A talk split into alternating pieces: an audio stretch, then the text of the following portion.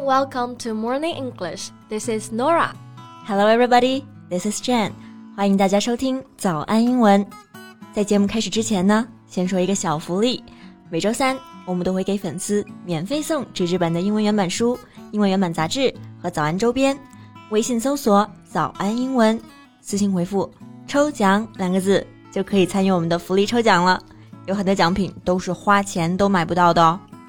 对，这些奖品都是我们老师为大家精心挑选的。坚持读完一本原版书、杂志，或者用好我们的周边，你的英语水平一定会再上一个台阶的。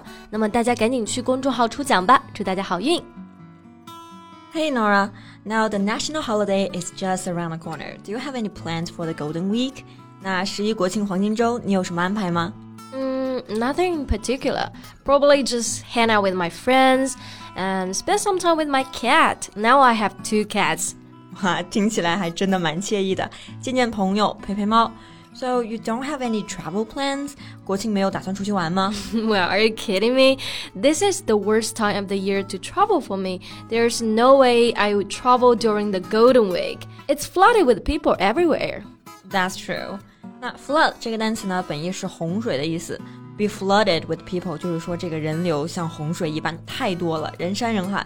那确实啊，那国庆黄金周出去的话呢，游客实在是太多，旅行体验恐怕会是大打折扣。Yeah. So what about you, Jen? Do you have any plans for the holiday? Yeah, I will go back to my hometown to visit my family and spend time with them. 那国庆呢，就是准备回老家陪陪家人。Mm, that sounds nice. Yeah, you know, it's been a long time since I saw my 11-year-old nephew, so I want to give him a gift, and I'm thinking about getting him some new clothes. 嗯，感觉非常的细心啊，准备给自己的外甥挑衣服。But be careful when you pick his clothes for him.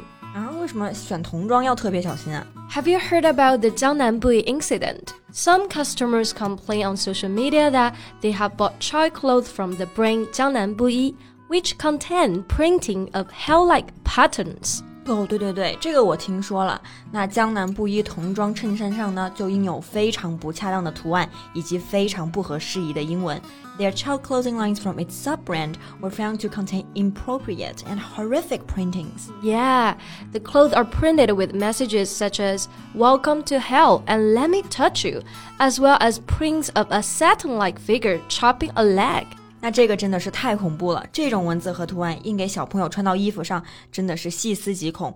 不知道这种诡异的设计是怎么样通过层层审核到消费者手上的。对，但是其实啊，如果你仔细的去看一下，像这样的设计，在国内的很多童装上，它其实是很常见的。Many kids' clothes here are printed with inappropriate English words. 没错，那很有可能呢，是因为家长给孩子买这些衣服的时候，根本不会注意到图案还有文字的一些含义，或者是不认识英文。嗯，但是你知道，小朋友他们其实都很细心的。Kids naturally have a keen eye for detail. They're good at noticing small things that other people might not notice. This kind of pattern and words appearing on child clothes may affect the growth of children in a subtle way. 是的，没错，have a keen eye for detail，就是说善于观察细节。那像小朋友们呢，本来就擅长于观察，注意到身边更多的细节。那像这样的图案和文字出现在他们的身上，就很有可能潜移默化的影响到他们的成长。是的，So yeah, I will definitely be more careful when picking gifts for kids. Yeah. Hey, speaking of child clothes, how about today in our podcast? Let's talk about some English phrases and idioms relating to clothing. Sure. 那在今天我们的节目当中呢，我们就来聊一聊跟服装相关的一些英文习语和表达。我们今天所有的内容呢，都整理成了文字版的笔记，欢迎大家到微信搜索“早安英文”，私信回复“加油”两个字来领取我们的文字版笔记。So, what's the first idiom relating to clothing we've got here? Okay, the first one we've got here is about belt. 那第一个呢，就跟 belt 皮带相关。tighten one's belt. Yeah, tighten one's belt. It means to cut one's bending. 对，tighten 这个单词呢，就是勒紧、紧绷的意思。Belt 表示皮带、腰带，所以 tighten one's belt 直译也就是勒紧裤腰带。那表达的呢，也就是节衣缩食、节约度日。Yeah, it means the same as to live frugally. 对，frugal 这个单词呢，就是节俭的意思。You know, I spent too much money last month. So, are you going to tighten your belt this month? yes or I'll be in trouble. trouble。那我们刚刚说到 tighten one's belt 是表示节衣缩食，那其实呢，这个意思还有另外一种说法。Yeah, another way to say it is pulling one's belt. It also means to reduce, restrict, or limit one's budget or expenses. 对，它同样也是表示节衣缩食的意思。嗯，So now we've got two idioms relating to belts.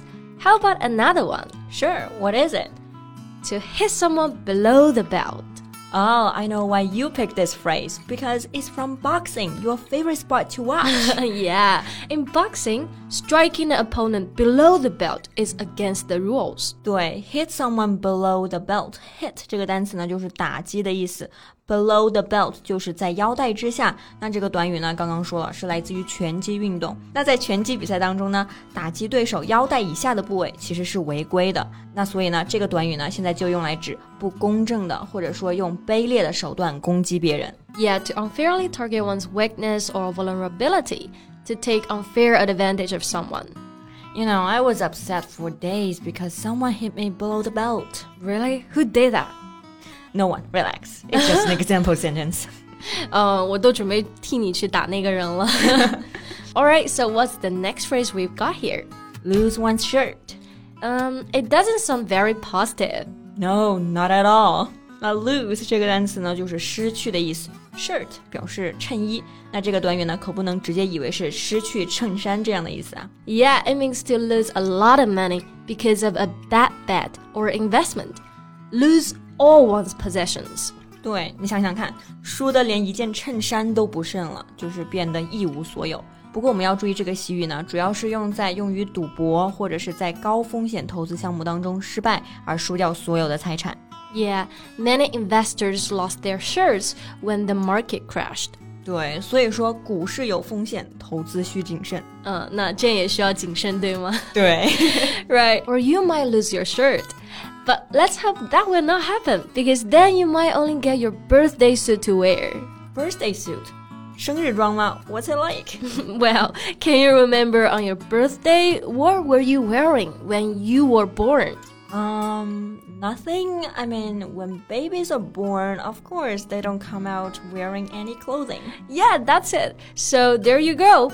Birthday suit means now I got it. It means to be completely naked. 嗯，那这个 birthday suit 它并不是什么生日装，或者说是这个生日当天得到的这个服装，而是隐喻一个人在出生的时候呢一丝不挂的这个场景，是表示裸体的一种委婉的说法。对，So Jen, remember, don't wear your birthday suit to work. Thanks for your tip, Nora. But I think nobody does that. Mm, okay. How about one last clothing idiom for our podcast today? Sure. But something positive and upbeat, okay? okay. Well, how about roll up one's sleeves? Roll up one's sleeves. I like this one. Yeah, roll up 这个动词词组呢，就是卷起的意思。Sleeves 表示袖子，那它直译呢就是卷起袖子，或者说撸起袖子。 So Nora, when do you usually roll up your sleeves? 嗯，当我准备开始吃东西的时候，大吃一顿。对，还要扎头发。对，So what else? Uh, when I'm ready to work hard and get something done. Right，一般就是准备开始干活的时候就会撸起袖子嘛。所以呢，这个短语就是表示准备干活，或者说大干一场。就像我们中文当中说的“撸起袖子，加油干”，就可以用这样的英文来表达。Yeah, to get ready to do hard or difficult work. So, Jen, it's time to roll up our sleeves. By the end of our podcast, well, it's never too late to roll up your sleeves. That's true. 那今天呢，我们就聊了一下跟服装相关的一些英文表达。最后呢，再提醒一下大家，我们今天的内容呢，都整理成了文字版的笔记，欢迎大家到微信搜索“早安英文”，私信回复“加油”两个字来领取我们的文字版笔记。So, thank you so much for listening. This is Jen. This is Nora. See you next time. Bye.